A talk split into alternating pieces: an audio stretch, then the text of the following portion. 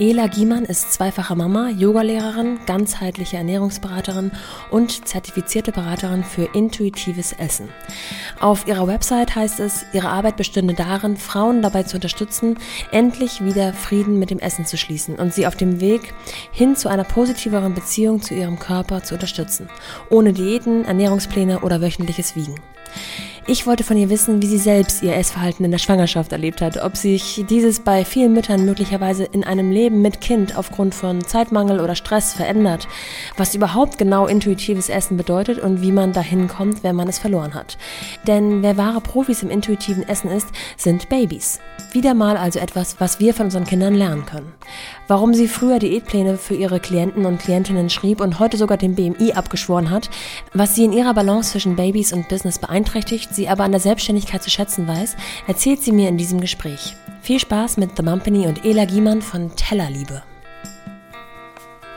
Ach, und bevor ich es vergesse, für alle Lockenköpfe unter euch, die mit Naturprodukten ihren Haaren mehr Schwung, mehr Aufmerksamkeit und mehr Liebe widmen möchten, der Code auf 10% Rabatt bei der ersten Bestellung der Produkte von Omaka Naturkosmetik gilt noch bis zum 11.07.2021.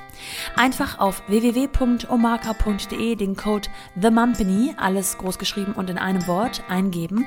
Und falls ihr noch mehr zu Omaka und der Geschichte von Jen Martens dahinter wissen wollt, hört doch nochmal in Folge 72 rein. Und jetzt viel Spaß!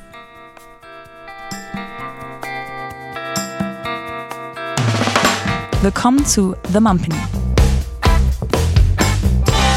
Die Balance zwischen Baby und Business. Ich habe mir gerade ganz ähm, ambitioniert und motiviert ein sehr gesundes Frühstück gemacht. Ah, gut. Aha. Und danach äh, sah ich diese Schale mit den Schokomandeln. und die haben mich so angelacht. Da habe ich da so eine schöne Kelle, hätte ich was gesagt. Also zwei Hände voll sind, glaube ich, am Ende des Tages ähm, dann doch äh, verschwunden. Und es war schon so kurz vor, oh, die letzte war nicht mehr nötig. Kennst du das und was sagst du dazu? Ähm, ja, das kenne ich natürlich, gerade in, in, stressigen Situationen. Ähm, aber ja, also es geht ja nicht darum, Essen in gut oder schlecht einzuteilen, sondern sich mhm. einfach anzugucken, was brauche ich gerade. Ähm, und wichtig ist, das dann sich bewusst auch zu nehmen und zu essen und das dann aber nach Möglichkeit zu genießen. Also so nebenbei ja. sich zwei Hände äh, oder ne, das so nebenbei zu essen und eigentlich schon ein schlechtes Gewissen dabei zu haben, ist immer so der falsche Ansatz, ja. finde ich. Ähm, oder was heißt falsch? Gibt einen besseren dann, ne? Richtig oder falsch ist ja auch immer relativ. Ja. Das Ganze nennt sich intuitives Essen. Mhm. Ähm, bei Intuition denke ich immer sofort an Bauchgefühl und Instinkt und mhm. ähm, ja, sowas Unterbewusstes irgendwo. Ist es genau das, dass man dass man da so in sich horcht, quasi, ja. was man wirklich braucht? Ja, genau. Es, es, geht eigentlich um die Verbindung zu sich selbst wieder ähm, oder die Verbindung zu sich wiederzufinden. Ne? Und ähm, jetzt fernab von einer Esoterik oder einer sehr starken Achtsamkeitspraxis, aber das steht schon im Mittelpunkt, weil ähm, ich finde, das merkt man auch sehr stark an sich selber. Heutzutage isst man selten wenn man hungrig ist, sondern es, viel ist einfach von außen vorgegeben. Also wir mhm. essen zu bestimmten Uhrzeiten, ähm, weil es das so vorgibt. Man achtet gar nicht mehr auf Hunger und Sättigung. Man isst den Teller einfach leer, weil man es vielleicht als Kind auch so ja. gelernt ja. hat. Ne? Mhm. Ähm, oder auch gar nicht nur deswegen, es hat ja auch so einen nachhaltig, äh, nachhaltigen Aspekt, dass man nichts wegwerfen möchte und so weiter. Ähm, genau, und darum geht es eigentlich wieder, das Essen mehr ins Bewusstsein zu rücken und ähm, da eine gewisse Achtsamkeit für zu etablieren. Genau. Wie bist du da selber rangekommen? Also hast du das bei dir selber festgestellt und dich dann damit auseinandergesetzt? Ja, ich bin ähm, eigentlich Ernährungsberaterin und habe auch als klassische Ernährungsberaterin gearbeitet. Das heißt, zu mir sind Leute gekommen, die meisten wollten abnehmen ähm, und ich habe so Ernährungspläne geschrieben. Ne? Ich habe denen dann gesagt, wann sie, oder wie viel von was sie essen dürfen. Ähm, und das hat dann auch in den meisten Fällen super gut geklappt. Die haben abgenommen.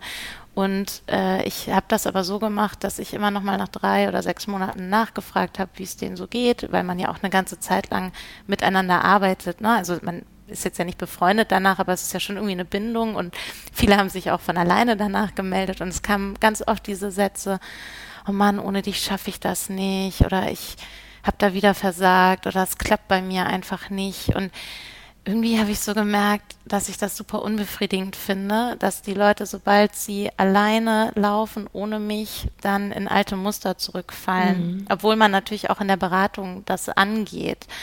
Ähm, und parallel als das so, diese Gedanken in mir hochkamen und es ist halt auch so lustig, weil niemand da saß, gesessen hat und gesagt hat, du hast das ja komplett falsch gemacht. Das klappt einfach nicht ohne dich oder ja. so. Die Leute suchen halt, wie ganz klassisch bei Diäthaltenden immer, die, den Fehler eher bei sich. Also es wird nie das Konzept der Diät oder der Ernährungsplan als solches angezweifelt, sondern wenn das nicht funktioniert im Sinne einer Abnahme, dann ist der Fehler immer, liegt er immer eher bei sich, ähm, so mhm. die Wahrnehmung auf jeden Fall.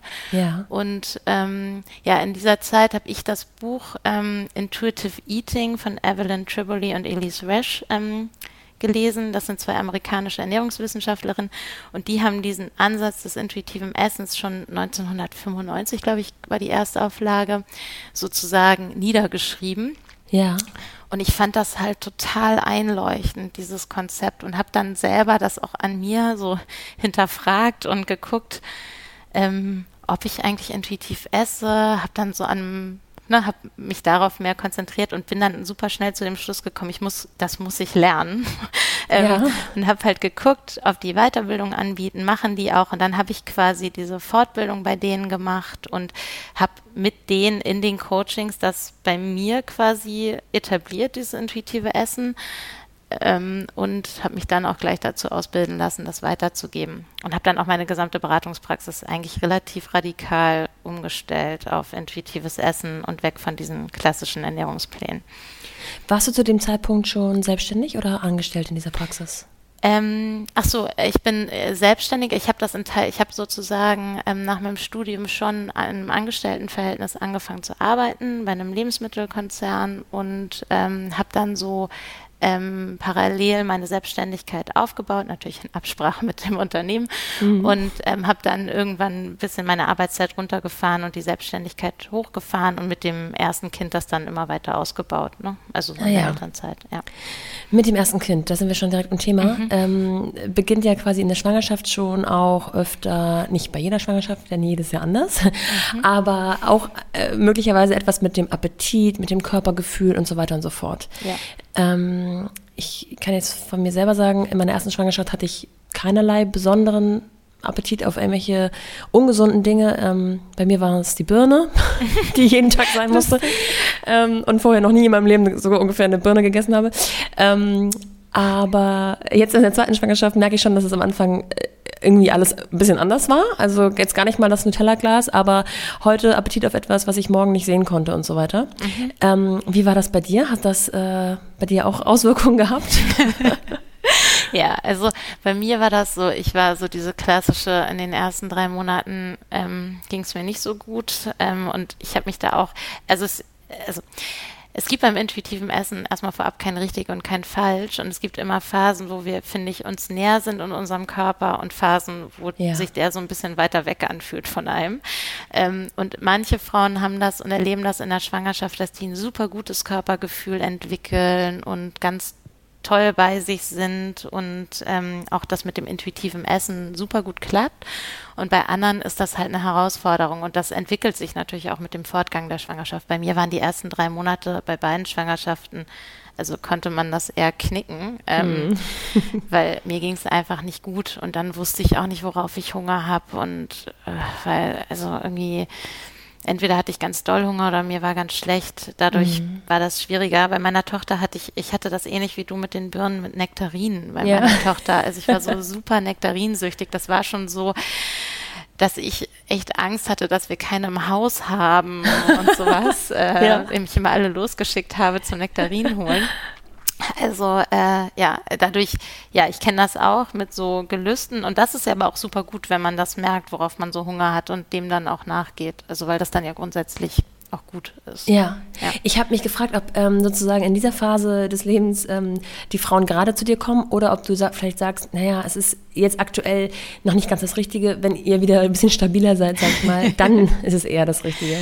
Ich finde, das ist so schwer pauschal zu sagen. Also ich habe Klientinnen, die sind schwanger und ähm, wir besprechen das aber vorher auch und die kommen dann auch zur Schwangerschaft. Ich, ich finde, man kann jetzt nicht pauschal sagen, das ist jetzt der mhm. blödeste Zeitpunkt, um anzufangen oder ähm, das ist jetzt der beste, sondern das ist, glaube ich, auch super individuell, weil manche sind zum Beispiel vorher so stark mit dem Job beschäftigt, dass sie überhaupt gar keinen Kopf haben oder so und setzen sich dann das erste Mal so richtig mit ihrem Körper auseinander und dann kann es auch sein, dass das total gut funktioniert. Wenn es Leute gibt, die sich zum Beispiel auch in der Schwangerschaft große Sorgen machen, ne, auch vielleicht mhm. in den ersten Monaten, dann ist natürlich auch der Hang zu so einem emotionalen Essen stärker. Also das ist ja wie so ein Filter, der dann nochmal da drüber ja. liegt. Darum, ich finde, man muss das sehr klar im Gespräch gucken, was sind die Erwartungshaltungen, was sind die Herausforderungen, was ist realistisch, was ist unrealistisch. Es ist aber auch so, dass wenn man nicht schwanger ist, man natürlich nicht in, keine Ahnung, acht Wochen lernt, intuitiv zu essen. Ne? Also das ist, auch ich esse nicht perfekt intuitiv, weil ich weiß ganz viel und ich habe das ganz gut verinnerlicht und erkenne meine Muster. Aber wenn dann, keine Ahnung, Corona kommt und die Kinderbetreuung wegfällt und man 5000 Termine hat, äh, dann finde ich, ist das Stresslevel auch höher und man ja, tendiert absolut. mal öfter dazu, irgendwie nebenbei sich äh, irgendwas so reinzuziehen, um es jetzt mal so zu ja, sagen, also ganz ja. genussfrei. Ähm, dadurch ist das schwer pauschal zu sagen. Also es gibt Leute, die kommen, wenn sie schwanger sind. Es gibt, aber der Großteil der Frauen ist jetzt nicht schwanger, wenn, wenn sie mit mir anfangen zu arbeiten. Aber es sind tatsächlich ähm, alles Frauen, ne? Du hast dich auf ja. Frauen spezialisiert. Also es ist nicht so, dass ich keine Männer annehmen würde, aber ähm, ich habe bisher, glaube ich, einen Interessenten gehabt, der ein Mann war jetzt in, in Bezug auf das intuitive Essen. Bei den Ernährungsplänen, also in der klassischen Ernährungsberatung war das damals anders. Ähm, Genau, aber sonst sind es alles Frauen. Also ich ja, glaube, ich spreche wahrscheinlich irgendwie eher auch Frauen an. Ja. Ja. Mm, dieses intuitive Essen macht für mich total Sinn. Also ich mhm. verstehe das in meinem Kopf. Mhm. Ähm, aber du hast auch gerade schon gesagt, man ist auch so viel geprägt durch so äußere Umstände, mhm. wie man isst halt morgens, mittags, abends. Oder Frühstück gibt es bei uns immer um x Uhr. Ähm, oder man ist abends zum Abendessen eingeladen und so weiter und so fort.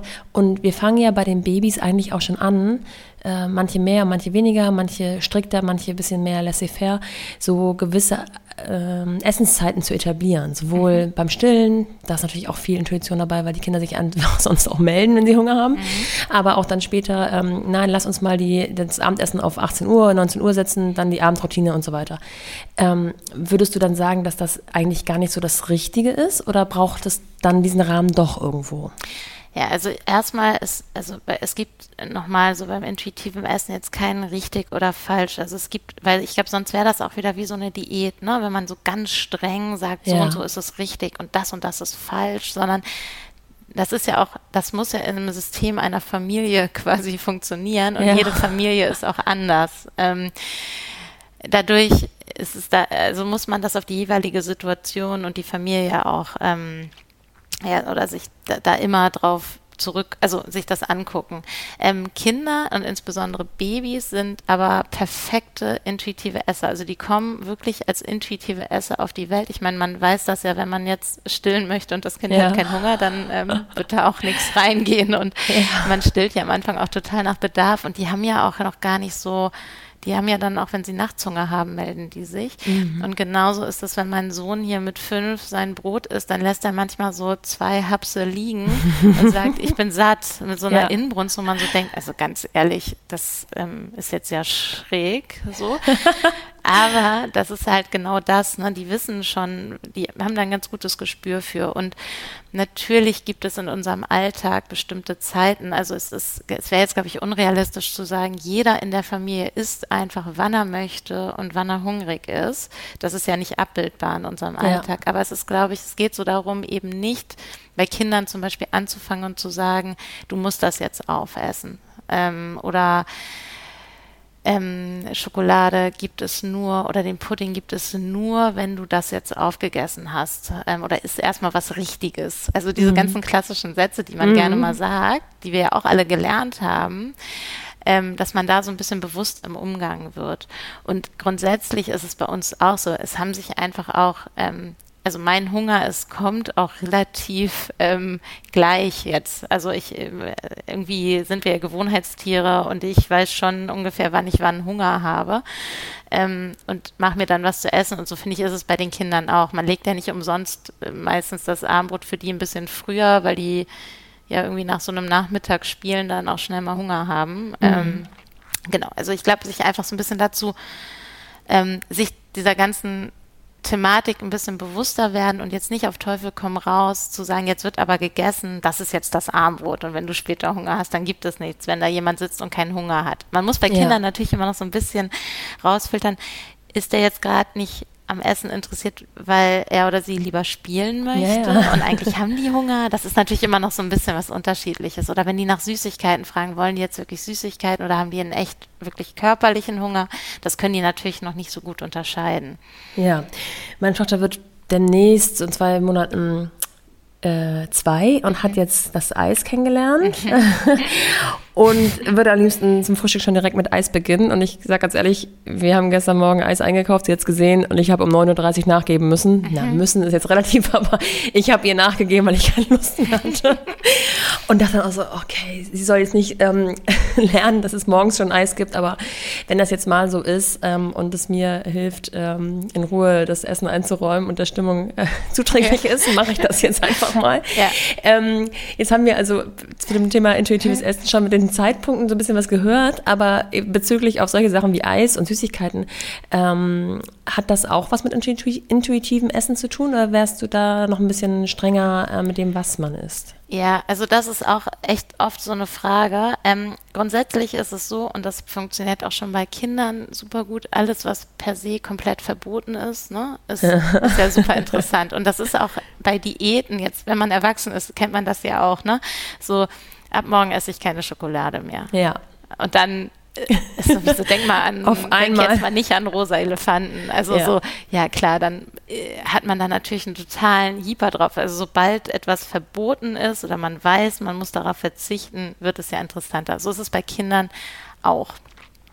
Darum ist es beim intuitiven Essen eigentlich so, ähm, dass man sagt, es gibt keine Verbote. Jetzt Ne? So pauschal. Ja, man ja. verbietet sich einfach nichts, auch die Erwachsenen nicht. Man sollte alles im Haus haben, was man gerne mag. Und ähm, weil je öfter man etwas isst, desto normaler wird das. Und wenn der Körper und der Kopf erstmal wissen, ich kann es immer essen, wenn ich Lust darauf habe, dann, dann verschwindet auch dieser Jeeper, so dieses es unbedingt wollen. Ich habe mir ganz lange kein Schokomüsli gekauft. Ich glaube, das habe ich auch schon ein paar Mal erzählt.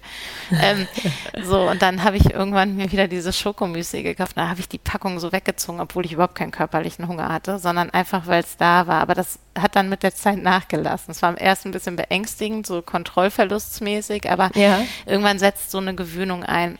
Da gibt es sogar so wissenschaftliche Studien zu, das ist der Habituationseffekt und dann äh, wird das nicht mehr so interessant. Um jetzt auf die Kinder zurückzukommen also bei uns ist es so, ich finde, das ist so ein bisschen, ähm, da, ich würde nicht pauschal sagen, immer wenn ein Kind nach Süßigkeiten fragt oder ein Eis möchte, sollte es ein Eis bekommen. Aber natürlich, wenn die das gerade neu entdeckt haben und das total interessant ist, ähm, dann kann es halt auch mal sein, dass die um 9 Uhr Bock auf ein Eis haben.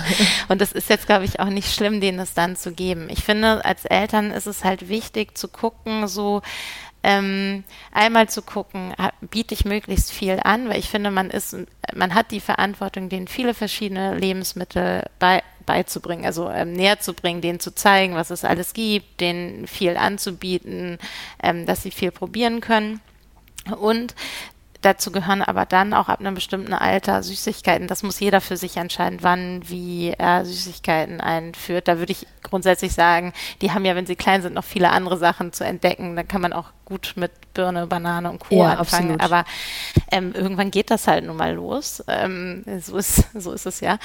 Und man sollte, glaube ich, immer so ein bisschen gucken, haben die, kann es sein, dass das Kind gerade körperlichen Hunger hat? Also ähm, wenn das immer nachmittags nach Süßigkeiten fragt, hat, kann es sein, also kann ich einfach mal so einen bunten Teller vielleicht machen, wo Obst, keine Ahnung, Cracker und ein paar Süßigkeiten drauf liegen, dass, ähm, dass man auch mal guckt, okay, oder ein Brot oder so oder ein Joghurt, ne? also mhm. so, dass man mhm. möglichst auch da vielfältig agiert. Also und beim Eis kann man ja auch gucken, ich kaufe das ähm, aus dem Supermarkt, habe ich in der Tiefkühltruhe und ich mache vielleicht dann auch nochmal das selbstgemachte aus dem Obst äh, pürieren und so weiter, so dass man so eine Vielfalt einfach hat und denen immer ja. mal was Unterschiedliches anbietet. Klappt auch nicht immer, weil manchmal haben sie dann eine Sache entdeckt und dann wollen sie das andere nicht mehr, kenne ich auch alles, ist auch alles nicht schlimm. Ich würde halt bei Kindern vermeiden mit so einem also Angst vor Lebensmitteln anzufangen. Also indem ich was kategorisch verbiete und sage, das ist nur Nachtisch und das gibt es jetzt nicht, damit mache ich es ja irgendwie interessant und irgendwie ist es dann auch gleich so eine, die eigene Angst, die man so ein bisschen auf das Kind überträgt davor, indirekt, äh, ne, indirekt. Ja, ähm, dadurch, ja. ja, also ich finde, also meine Kinder kriegen hier auch mal um also morgens auch ein Eis. Ähm. Ich habe daraufhin genau das gemacht, was du gerade gesagt hast, mal äh, selber ein bisschen was ähm, gemacht, was keinen Zucker beinhaltet. Ja. Bin gespannt, ob sie es annimmt. Ähm, aber ich bin selber nämlich auch mit einer Schublade aufgewachsen, ähm, die gefüllt war mit den Dingen, die man so mhm. als Süßigkeiten allgemein ähm, deklariert. Und diese Schublade war ähm, weder verschlossen mhm. noch irgendwie besonders hoch oder so. Also ich konnte da theoretisch jederzeit ran und dadurch war es für mich überhaupt kein Thema und gar nicht so spannend. Ah, ja, ja. Und ich erinnere mich an einen Kindergeburtstag, da kamen dann ähm, eine Handvoll Kinder zu mir und ähm, eine von denen, die genau andersrum aufwuchs, nämlich äh, absolut gar keine Süßigkeiten, die ging wie so ein kleines Sterntaler Mädchen gefüllt mit ihrem ähm, Pullover so hochgehalten mit unheimlich viel Süßigkeiten nach Hause. Gab es auch ein bisschen Ärger danach. in Richtung meiner Familie.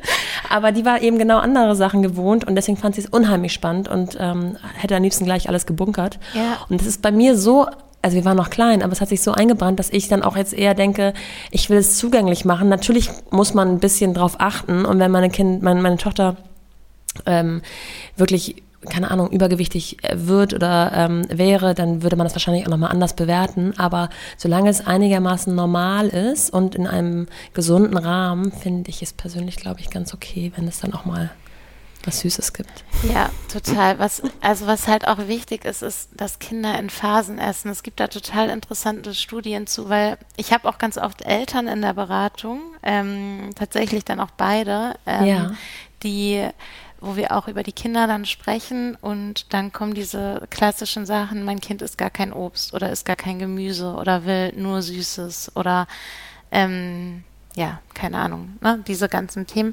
Und es ist so, dass ähm, man da dann wirklich sich mal angucken muss, was ist das Kind über einen Monat oder ja. über sechs Wochen und nicht wirklich nur tageweise das bewertet oder nur eine Woche, sondern sich wirklich mal einen längeren Zeitraum, ähm, Zeitraum anguckt, weil da gibt es halt Studien zu, dass die wirklich ganz klar zeigen, dass Kinder sich super ausgewogen ernähren, wenn man ihnen einfach alles zugänglich macht und, und also es, es liegt natürlich an den Eltern, ne? weil die können ja nicht in den Supermarkt gehen und sich selber was ja. einkaufen. Also man sollte schon, finde ich, also das ist ganz klar die Verantwortung, da möglichst eine Vielfalt an Sachen anbieten. Ja, absolut.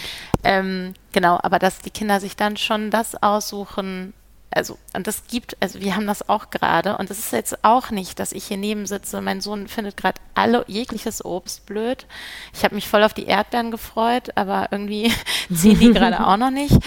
Ähm, und der will immer Süßigkeiten, Eis und so weiter. Und es ist jetzt auch nicht so, dass ich dann total entspannt daneben stehe und denke, ach, das ist nur eine Phase. Also, weil ich kann diese Angst und diese Sorgen, die man hat, natürlich verstehen. Ähm, so, weil man denkt, oh Gott, ist das jetzt wirklich gut oder nicht?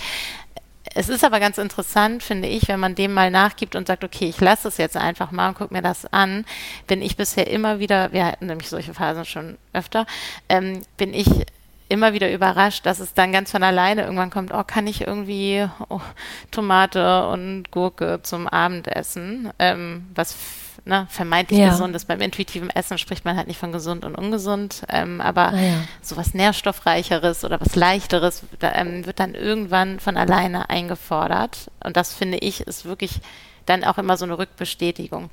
Und wie man das mit den Süßigkeiten macht, ist natürlich auch für jede Familie, da muss man wirklich, muss jeder seinen eigenen Weg ähm, sehen, finden mit seinen Kindern. Ich finde auch so eine Schublade, also bei uns gibt es auch so eine Schublade wie bei dir, ähm, die ist, da kommt er ran alleine, ähm, die ist da kann er auch ran, er muss jetzt nicht unbedingt fragen, lustigerweise sagt, fragt er aber von alleine. Ja, ja. ähm, und nimmt sich dann auch was. Es gibt auch Ansätze, wo Leute sagen, okay, die Süßigkeiten stehen wie so ein Obstkorb auf dem Tisch. Das mache ich jetzt zum Beispiel aber auch nicht, weil ich ja. mir so denke, die sind noch sehr, also das ist jetzt meine Meinung, aber das, da gibt es komplett unterschiedliche Ansätze. Aber weil ich habe die Erfahrung gemacht, Kinder sind noch sehr danach gesteuert, was sie sehen, das wollen sie haben. Ja. Und dann stelle ich auch lieber nährstoffreichere Sachen auf den Tisch und habe das ja. andere zugänglich in der Schublade, also es ist nicht verboten, ähm, damit nicht immer der erste Impuls, wenn er an dem Tisch vorbeigeht, ähm, ist, ah, da sind ja. ja die Süßigkeiten, die esse ich. Aber das ist natürlich auch wieder da super individuell und muss, da muss auch jeder so einen Weg finden, wie er sich dann oder sie sich dann wohlfühlt. Ne? Also mhm. ähm, genau. Ja, das stimmt. Mm, um mir jetzt nochmal genauer zu erklären, wie das, was du da anbietest, genau aussieht. Also es finden dich ähm, aus welchen Gründen auch immer vorwiegend Frauen. ja. ähm, ist das so, gibt es da so ein Klischee an, an Frau, die dich äh, aufsucht oder ist das von bis? Ähm, Klischee. Ähm, Stereotyp. ähm, ja, also es gibt, also ich würde mal sagen, bei mir sind eher, also bei mir melden sich eher Mama, also es sind schon viele Mamas, ähm, mhm. die sich bei mir melden und ich würde mal so sagen, ähm, von 30 bis, ich glaube, meine älteste Klientin ist 55 gerade, so das ganze Spektrum, aber es ist so, der Kernbereich ist so zwischen 30 und 45, 49 und sind halt super viele Mamas dabei. Ähm, genau die das dann auch in der Familie etablieren. Also es ist ganz oft ah, ja. so, dass die Mamas die Beratung bei mir, also es ist eher eine Beratung für die ähm, Frau ist und dann aber während des Gesprächs sie sagt, okay, irgendwie habe ich so ein belastetes Verhältnis oder mehr oder weniger belastetes Verhältnis mit diesen ganzen Glaubenssätzen zum Essen. Ich würde halt total gerne ähm, gucken, dass ich das nicht auf mein Kind weitergebe. Viele fangen auch die Beratung ja. deswegen an, also ähm, an mein Kind weitergebe.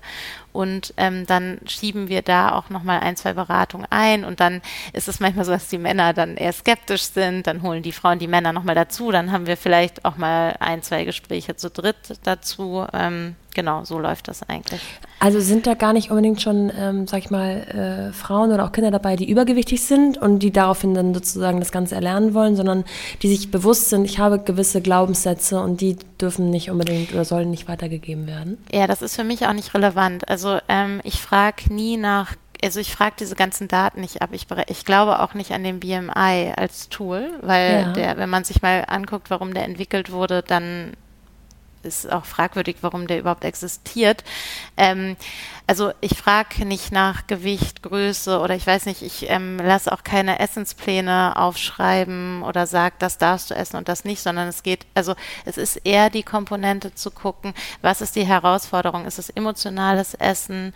Ähm, ist es ähm, ist es ein Problem mit dem mit der Körperakzeptanz? Mag man sich selber nicht? Fühlt man sich nicht wohl? Kann man Hunger und Sättigung vielleicht gar nicht mehr spüren, weil man jahrelang Diäten gemacht hat? Dann ist das wirklich ganz schwer, wenn man jahrelang nur nach Planen gehört, äh, gelebt hat und gegessen hat, dann wieder auf den Körper zu hören und erstmal überhaupt zu verstehen, ah, ich bin hungrig. Es klingt jetzt so ja, es klingt jetzt vielleicht so einfach, aber das ist wirklich für viele Leute herausfordernd oder zu sagen, worauf habe ich eigentlich Hunger? Wenn ich mir so viel verboten habe immer, worauf habe ich denn wieder Hunger? Also mhm. das Ziel ist auch nicht, also beim intuitiven Essen ist es so, das Ziel ist nicht zwingend eine Gewichtsabnahme. Also ähm, es ist sogar eher also eigentlich sollte man so frustriert sein von Diäten und sehen, dass das eigentlich einfach nicht funktioniert als Konzept, weil Diäten funktionieren einfach nicht. Ne? 95 Prozent der Leute, die Diäten machen, nehmen das Gewicht wieder zu oder sogar mehr und das innerhalb von zwei bis drei Jahren.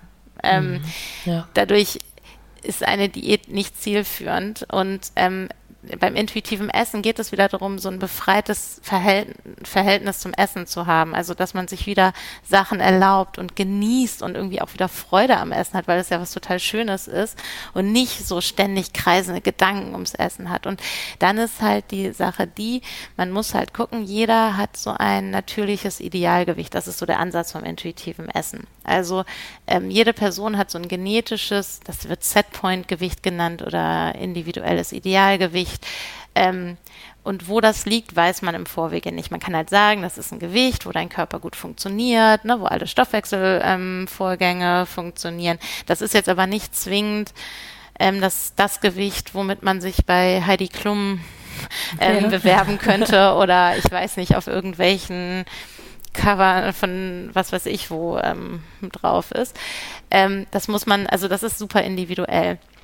Aber die Idee ist halt, wenn man nach Hunger und Sättigung isst, guckt, so seine emotionalen Trigger kennenlernt, also guckt, okay, ganz oft greift man ja auch zu Essen oder also ne, zur Beruhigung aus Langeweile, wenn man Stress hat, wenn man Angst hat, ähm, mhm. Belohnung.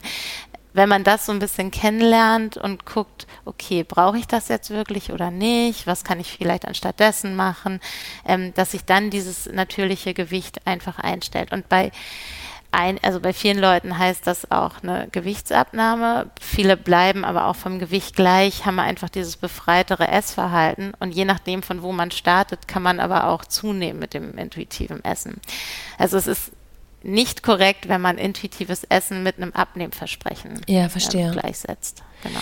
Beobachtest du, dass ähm, gerade wenn du Mütter ähm, als Klientinnen hast, dass sich das Essverhalten vielleicht nach dem Mutterwerden verändert hat? Also vielleicht geprägt durch, ich möchte nach der Schwangerschaft abnehmen, weil ich möchte zurück in meine Idealfigur, also meine Wunschfigur, sagen wir mal. Ähm, oder ich habe so viel Stress ist, ähm, über den Tag hinweg, dass ich deswegen auf einmal ähm, ja nicht mehr auf Hunger achte, sondern einfach nur mal eben ja. kurz was reinstopfe. Oder ja, gibt ja verschiedene An Ansätze. Ähm, beobachtest du das, dass es dann irgendwie ja. dadurch anders geworden ist? Also intuitives Essen ist, wenn man Mama ist, eine viel größere, also oder eine, was viel größer ist gleich wieder so werden, aber eine super große Herausforderung, weil man halt diese Komponente mit am Tisch hat, die Gläser umkippt und ja.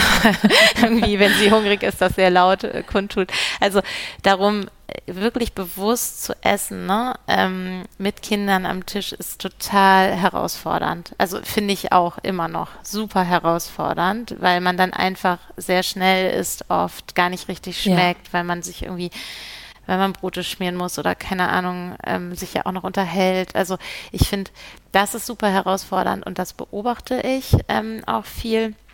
Bei mir ist es in der Tat so, also es wäre jetzt, glaube ich, auch eine Lüge zu sagen, dass alle Frauen, die sich bei mir melden, nicht mehr abnehmen wollen, weil ich glaube, das ist einfach von unserer Gesellschaft so stark vorgegeben, ähm, dass man da auch immer wieder oder viele Frauen immer wieder reinfallen und das immer noch im Hinterkopf haben, wenn sie sich bei mir melden. Der also ich, ich beschreibe es immer so, der Leidensdruck aber aus diesen Diäten aussteigen zu wollen, also zu wissen, wenn ich jetzt wieder eine Diät anfange, wenn ich jetzt wieder Punkte, Kalorien oder sonst was zähle, dann hilft mir das kurzfristig, aber langfristig für, bringt es halt auch den Effekt mit sich, dass ich wirklich ständig an Essen denke, ähm, dann irgendwelche Cheat Days einbaue, dann wieder streng anfange und ich will das nicht mehr. Also dieses Gefühl sollte überwiegen als dieses, ich muss abnehmen, ich muss abnehmen, ich muss abnehmen. Weil wenn dieses, dieser Abnehmwunsch noch viel, viel, viel, viel, viel zu stark ist, und das ist jetzt unabhängig davon, ob man ein Kind bekommen hat oder nicht, dann ähm, ist das sehr schwer, ähm, diese, diese ganzen Diätmentalität, wie wir das nennen, loszulassen und in, in dieses intuitive Essen reinzukommen. Das ist mhm. einfach dann sehr, ja, einfach super herausfordernd. Ja genau. Ja. Ich kenne das auch, dass man, ähm, wenn man dann mal ohne Kind gegessen hat oder die Kinder irgendwie äh, anderweitig beschäftigt sind oder versorgt sind und man so richtig in Ruhe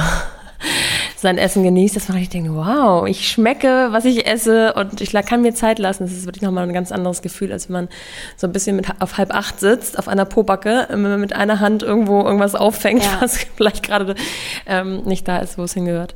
Darum ähm, fangen wir zum Beispiel auch, wenn, wenn Mamas in die Beratung kommen, ähm, fängt man auch nicht an zu sagen, okay, du isst jetzt jede Mahlzeit intuitiv, macht man sowieso nicht, so ohne Ablenkung, weil man soll auch ohne Ablenkung essen, was ja, ja mit Kindern irgendwie wirklich ähm, schwierig ist manchmal, ähm, dass man sagt, okay, gibt es irgendeine ähm, Mahlzeit in deiner Woche, die du alleine einnimmst? Keine Ahnung, ist es das zweite Frühstück, wenn die Kinder weg sind? Ist es das Mittagessen in der Mittagspause oder irgendwie sowas, wo du in entspannt ohne eine größere Ablenkung essen kannst und dann fokussierst du dich darauf, weil jetzt gleich mit total Remi-Demi am Armbrutstisch plötzlich perfekt intuitiv essen zu wollen, ist einfach ein viel zu großer Sprung. Ja. Also ja. Ähm, und dass man das dann eher in Situationen übt, ich meine, das ist ja immer, wenn man was lernt, aber eher in Situationen etwas üben, ähm, wo es dann auch wirklich eine Chance gibt, dass man das einigermaßen hinbekommt, also wo die Außen, die äußeren Umstände einfach so sind, dass es klappen könnte und sich dann halt nicht den Druck machen, bisschen nicht wie bei so einer Diät, ab morgen esse ich nie wieder Schokolade, so ab morgen esse ich nie wieder ohne Ablenkung und immer total achtsam. Das ist halt die falsche Herangehensweise, weil da kann man nur dran scheitern. Ähm, mhm. Es geht halt darum zu gucken, wie kann ich es Stück für Stück üben und in den Alltag integrieren. Und mit dem, mit dieser Übung wird es dann auch einfacher, äh, an einem volleren Tisch ähm, das umzusetzen. Aber es ist, bleibt herausfordernd. Das, ich wollte dich gerade fragen, ob du so drei Tipps hast. Das wäre ja wahrscheinlich schon der eine erste große Tipp. Ja, also wenn man mit intuitivem Essen anfängt, ähm, ich muss mal ganz kurz überlegen. Also ich finde, das Wichtigste ist, dass man das Ganze, also grundsätzlich finde ich ist die Haltung immer, dass man eher mit so einer offenen Offenheit daran geht und das eher wie so eine, ja, sowas mit einer Leichtigkeit, also mit einem Spiel daran geht und guckt, ah, ich gucke mir das mal an, wie so eine Entdeckungsreise und nicht krampfig irgendwelche Regeln befolgt. Also das finde ich ist so das Wichtigste. Das soll Spaß bringen, das soll uns die Spaß, also Spaß am Essen wieder zurückbringen. Und wenn ich das dann in krampfige Regeln verpacke, dann ist das schon irgendwie schwierig. Ja. Dann ähm, ist diese Achtsamkeit, also dieses, diese Handlung des Essens wirklich wieder zu einer bewussten Handlung zu machen total gut und richtig, aber dann halt realistische Ziele setzen. Und wenn das dann halt nur einmal die Woche funktioniert, ist das auch gut. Das ist besser als nichts. Also ähm, der Weg ist das Ziel, ne? Und das kontinuierlich zu üben und dran zu bleiben, ist halt das Gute. Ähm, oder das, das Wichtige an dieser Sache. Aber es gilt halt nicht darum, jetzt alles an äh, sieben Tagen in der Woche perfekt umzusetzen. Mhm. Du hattest vorhin auch schon einmal gesagt, dass man das nicht in äh, sechs Wochen lernt und dann ist man mhm. durch, sondern dass das auch ein Prozess ist. Ne? Ja, ich bin ja auch Yogalehrerin und mein Yogalehrer ja. hat in der Ausbildung immer gesagt, weil am Anfang, ich weiß nicht, als ich mit Yoga angefangen habe, ich würde jetzt lügen, wenn ich sagen würde, ich fand es nicht cool, mich in irgendwelche Übungen da reinzudrehen. Ähm, oder so, ne, unbedingt da sich irgendwie zu verdrehen. Und der hat dann ganz oft zu mir gesagt, nimm dir Jahre für diese Übung. Ach, ja. nimm dir dein Leben. nimm dir einfach dein ganzes Leben für diese Übung. Und das ist eigentlich beim intuitiven Essen passt es so schön, weil es ist einfach auch so, ne? Man, also, man kann die Theorie verstanden haben, aber dann kommt halt irgendwie das Leben dazwischen und wir alle haben Phasen, keine Ahnung, da läuft das super gut, da ist alles im Leben irgendwie cool, man fühlt sich gut und dann klappt es mit dem Essen auch einfacher und dann gibt es wieder Phasen, die einfach herausfordernder werden. Also jetzt gerade zur Corona-Zeit habe ich einfach auch ganz viele Klientinnen, die ne, über den Stress oder die Ängste oder die Sorgen, die mit Corona einhergehen, das natürlich auch eine Auswirkung aufs Essverhalten hat oder Trennung, ich weiß nicht, Verlust ja, von, also ja. ich meine, das Leben läuft ja einfach weiter und wirft uns immer wieder ähm, oder irgendwas vor die Füße, aber die Haltung zu haben, dass das quasi eine Herausforderung ist. Ich weiß, es klingt dann manchmal immer, wenn man in dieser Situation steckt, so doof, aber ne, das als Herausforderung zu sehen und zu gucken, okay, ich werde es jetzt vielleicht nicht vermeintlich perfekt umsetzen, aber ich bleibe dran und ich ich, ich, es ist okay, wenn ich jetzt gerade mehr esse. Es ist einfach okay, wenn ich jetzt einfach mehr Schokolade esse. Dann nicht sofort auch noch in so eine, in so einen Modus zu verfallen und zu sagen, oh, jetzt hast du das schon wieder nicht durchgehalten, jetzt isst du einfach, obwohl du gar keinen Hunger hast und so weiter und so fort. Darum geht es ja nicht. Also, sondern einfach die Haltung ein bisschen zu ändern und die Perspektive zu ändern. Und wo wir gerade beim intuitiven Essen sind, möchte ich euch gerne nochmal daran erinnern, dass ihr mit dem Code MUMPANY, den ihr online auf www.every-foods.com eingeben könnt, immer noch eine Bowl gratis zum Ausprobieren bekommt, wenn ihr eine 6er oder 8er Box bestellt.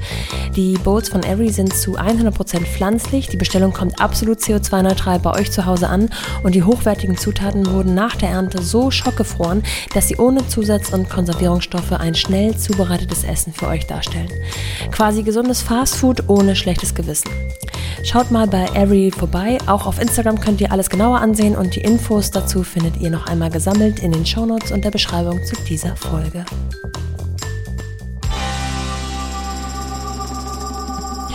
Du hast vorhin schon mal gesagt, dass du dich mit dem ganzen Thema angefangen hast zu beschäftigen und dann kam das erste Kind. Mhm. Ich würde natürlich gerne ein bisschen äh, darüber erfahren, wie deine eigene persönliche Balance ist zwischen ähm, Baby und Business. Und das erste Kind verspricht, dass da eventuell noch ein zweites Kind kam. Ja. also deine Kinder sind jetzt fünf und anderthalb. Ja. Ähm, wie ähm, sah und sieht dein Arbeitsalltag aus während dieser Zeit? Weil ich könnte mir vorstellen, dass man auch da einen Prozess sieht und es mal mehr und mal weniger gut ja, umzusetzen total. war. Ja, also während Corona ist es wirklich sehr unstrukturiert und ich bin eigentlich jemand, der Struktur ganz gerne mag. Ähm, darum fällt es mir auch echt ähm, schwer. also eine große Lernaufgabe gerade für mich. Ähm, bei mir ist es so, dass ähm, meine, mein Sohn geht eigentlich in eine Kita fünf Tage die Woche ähm, bis um zwei und meine Tochter geht zu einer Tagesmutter, jetzt seit kurzem für drei Tage die Woche. Ähm, und das sind dann so meine Vormittage, in denen ich arbeite, wenn beide Kinder weg sind. Und einmal in der Woche kommt noch eine Babysitterin nachmittags. Ähm, das ist dann so mein Nachmittag. Und in diesen Vormittagen mache ich halt, ähm, schreibe ich die Posts, habe meine äh, für Instagram, habe meine Beratung und ich, ähm, weil ganz viele Mamas ja auch bei mir in der Beratung sind, habe ich halt auch zwei Abendplätze, wo ich Beratungen gebe. Ähm, ja, genau, wenn die Kinder so, schlafen. Wenn die sozusagen. Kinder schlafen. Das gibt dann manchmal so Situationen, wo die Babyfone losgehen ähm, und man dann irgendwie abbricht auf beiden Seiten. Aber irgendwie ist das, finde ich, auch immer ganz, also es passiert selten zum Glück, ähm, aber es ist auch schon vorgekommen, sowohl bei mir als auch bei den Klientinnen. Aber das finde ich jetzt auch irgendwie nicht so schlimm. Ähm, genau, das ist so. Also es ist natürlich immer, es klingt jetzt vielleicht irgendwie so harmonisch, es ist natürlich immer viel zu wenig Zeit und ich habe 5000 Ideen, was ich irgendwie alles ja machen könnte und mach mir auch gerne mal den Druck, so, ah, jetzt müsstest du eigentlich doch noch das machen und du könntest noch cool dies machen und das wäre ja auch nochmal eine super Idee und meine Homepage müsste eigentlich neu und hübscher und besser und toller sein und so, aber ja, das dann anzunehmen und zu lernen und zu sagen, okay, ist jetzt halt nicht 100 Prozent, ist vielleicht auch nur 70 oder so, aber es muss jetzt so reichen, finde ich, ist auch okay. Ähm, jetzt, genau. Ja. Ist das etwas, weil das passt irgendwie so thematisch ein bisschen in diese intu intuitive Denken, dass man ja quasi auch äh, nicht nur beim Essen anwenden kann, sondern auch im ganzen Leben. Und auch wenn du sagst, du bist ähm, gelernte Yogalehrerin, ist das etwas, was dann sozusagen hilft, sozusagen, okay, ich bin jetzt gerade nicht so schnell, wie ich gerne wäre alles hat seine Zeit. Ja. Um. Ja. ja, es ist, aber es ist halt auch immer Übung. Ich bin auch so sehr perfektionistisch veranlagt. Dadurch ist das für mich wirklich, also ich bin da super, sehr, sehr viel besser geworden und mir hilft das intuitive Essen total, der Ansatz, mir hilft Yoga total, wenn ich denn dazu komme im Moment. Ähm, das alles so anzuerkennen und es einfach anzunehmen. Und ich finde, dass sich das intuitive Essen da perfekt eingliedert. Also mir mhm. hilft es total. Ähm, ich glaube, wenn ich das jetzt nicht noch hätte, wäre das einfach auch noch so eine große Druck Druckkomponente in meinem Leben, ähm, dass ich da echt froh bin, dass ich da, also dass ich einfach ja, das mit einer gewissen Entspanntheit dieses Thema Essen sehe und bewerte. Ja. Was war der Auslöser, das Ganze in der Selbstständigkeit zu machen? Du hättest es ja sicherlich auch irgendwo angestellt ausführen können die Flexibilität in der Kinderbetreuung. Also irgendwie hatte ich eher mal Lust, was Eigenes aufzubauen und ähm, so mein Ding zu machen. Ähm, ich fand meinen Job früher total super und der hat mir total viel Spaß gebracht. Und ich bin sozusagen auch, also ich habe meine Elternzeit halt jetzt sehr lange genommen. Ich könnte theoretisch auch irgendwann immer noch zurück, wenn ich wollte. Ähm, aber ich, mir bringt es einfach total Spaß, mein eigener meine eigene Frau zu sein und ja. das zu machen, ähm, wie ich Sachen machen möchte und ähm, meine Ideen umzusetzen. Und ja, also das ist für mich halt total wichtig, diese Flexibilität zu haben. Auch mal, wenn man dann reisen dürfte, irgendwo hinzufahren und von da vielleicht zu arbeiten. Also nicht in diesen engen Strukturen tätig sein zu müssen, ist für mich halt auch super wichtig. Dein Angebot umfasst ja ähm, neben einem Workbook, von dem ich auch gerne gleich noch ein bisschen mehr hören möchte, auch ähm, ja, wie soll ich sagen, private Sessions oder mhm. ähm, das ist ja etwas, also ist das, oder anders, ähm, erste Frage, ist das auf einen gewissen Zeitraum begrenzt oder sind das immer feste Programme? Und die Anschlussfrage Frage wäre dann, dann kannst du ja dementsprechend dich auch ganz gut einteilen, oder? Also wenn du jetzt sagst, ich möchte, ich, ich brauche nächsten Monat mal ein bisschen weniger ähm, mhm. und mehr Zeit für mich, könntest du dann sozusagen was runterfahren, ohne dass du quasi Klientinnen enttäuschst? Also ähm, Jein, also ja, natürlich theoretisch bin ich total flexibel, ähm, aber meistens, wenn ich die Kennenlerngespräche habe, ich kann ja gleich einmal sagen, wie das abläuft, ja, bitte. dann wollen die Leute ja so schnell wie möglich anfangen und ich habe halt eigentlich auch schon so eine Warteliste.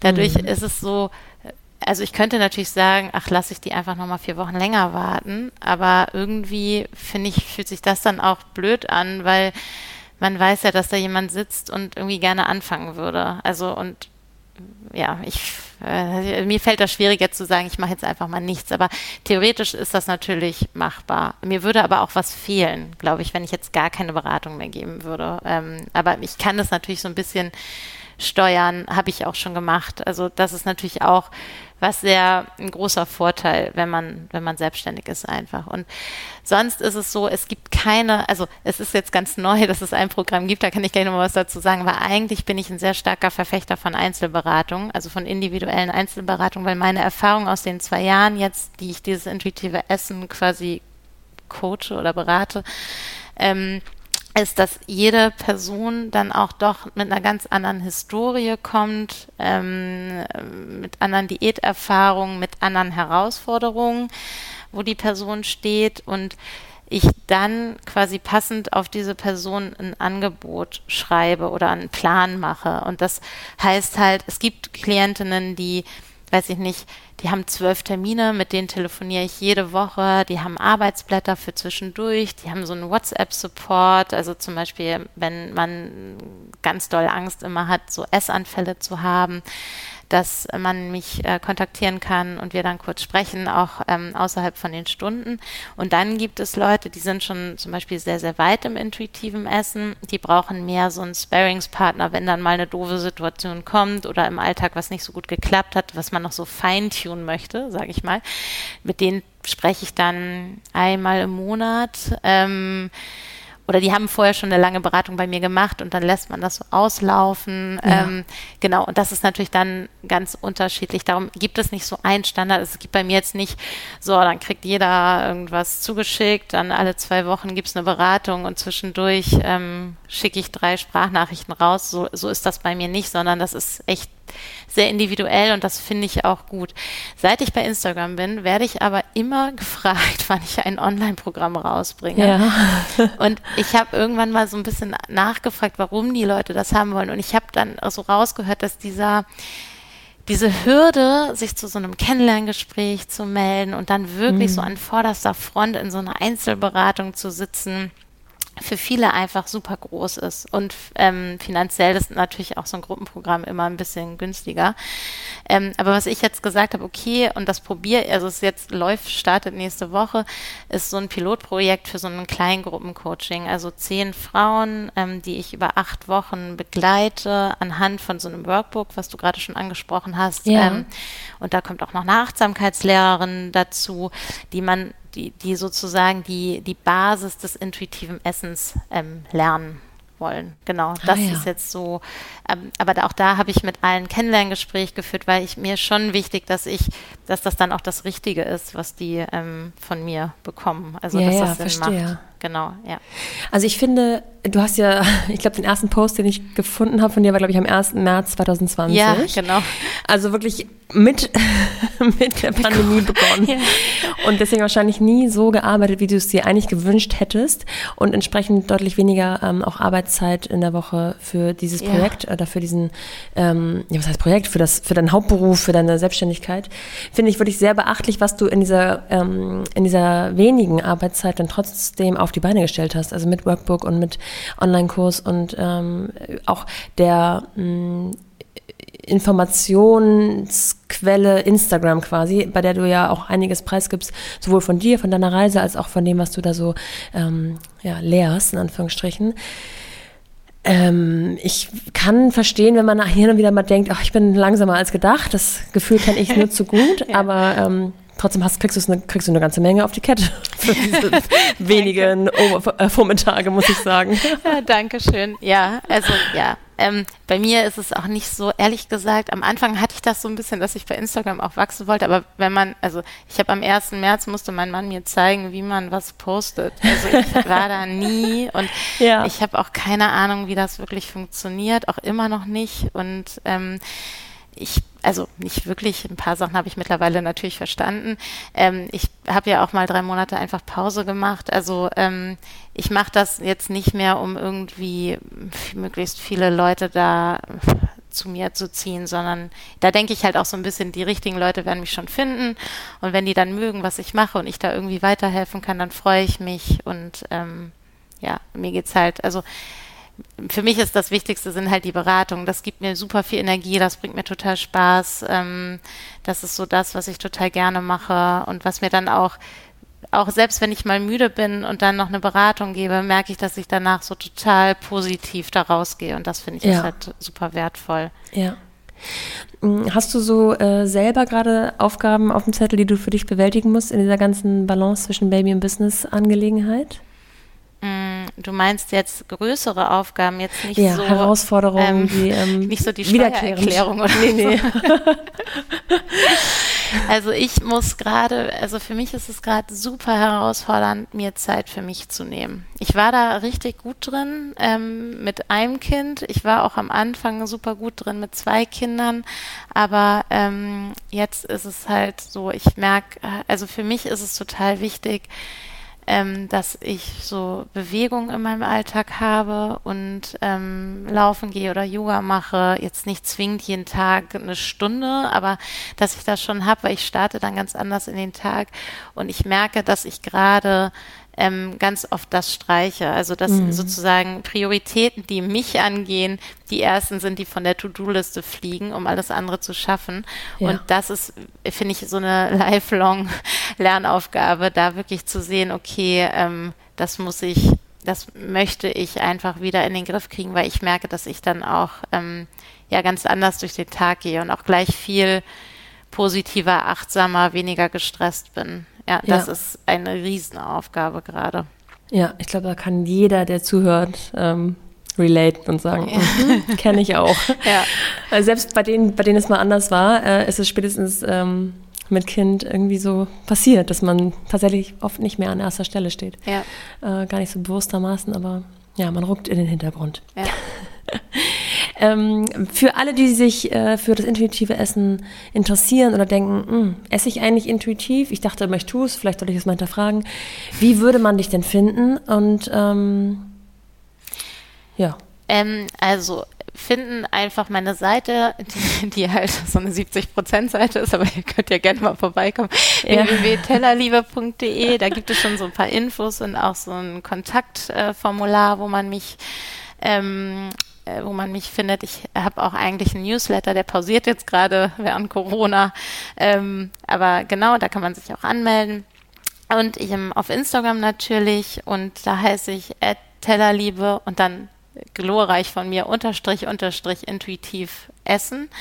Ähm, Ähm, genau, da findet man mich. Da gibt es auch ähm, in meiner Bio so ein Test, wo man so einen Test machen kann. Bin ich ein genau. intuitiver Esser oder ja. nicht? Das ist vielleicht interessant für ein paar Leute. Und es gibt auch so, ich glaube, es sind sieben Tipps fürs intuitive Essen mit Kindern. Das sind so Freebies, wie es ja so schön heißt, mhm. ähm, die man sich da runterladen kann. Und man kann mich einfach da dann auch kontaktieren. Also wenn man da Fragen hat, ich versuche auch mal ähm, per Direktnachricht äh, Fragen zu beantworten ich hatte freitags auch immer so eine QA-Runde, das werde ich auch irgendwie jetzt zeitnah wieder etablieren, ähm, wo man mich so Sachen fragen kann, die ich dann auch gerne beantworte, wenn ich da Zeit zu finde. Genau. Okay, super. Ja. Ich danke dir sehr, es war sehr aufschlussreich. Ähm, ich muss auch noch mal ein paar Sachen, glaube ich, hinterfragen, die ich so für normal äh, annehme. Ähm, vor allem solche Sätze wie, wenn du heute auf isst, dann scheint morgen die Sonne. Ähm, ja. Die fallen nicht unbedingt von mir, aber sie fallen in der Umgebung meiner Kinder auf jeden Fall. Ja. Ähm, ich danke dir sehr, Ela, und äh, wünsche dir alles, alles Gute. Vielen Dank, hat äh, sehr viel Spaß gemacht. Dankeschön. Super. Ich glaube, das Gespräch hat wieder einmal gezeigt, welche Glaubenssätze so in Familien vorherrschen, die es vielleicht lohnt, auch mal zu hinterfragen. Wer sich noch ein wenig mehr mit dem intuitiven Essen beschäftigen möchte, findet alle Infos zu Ela in den Shownotes und der Beschreibung zu dieser Folge. Ich freue mich wie immer über euer Feedback, wenn ihr die Folge weiterempfehlt, Sterne, Likes oder Kommentare hinterlasst. Bis dahin, eure Nora.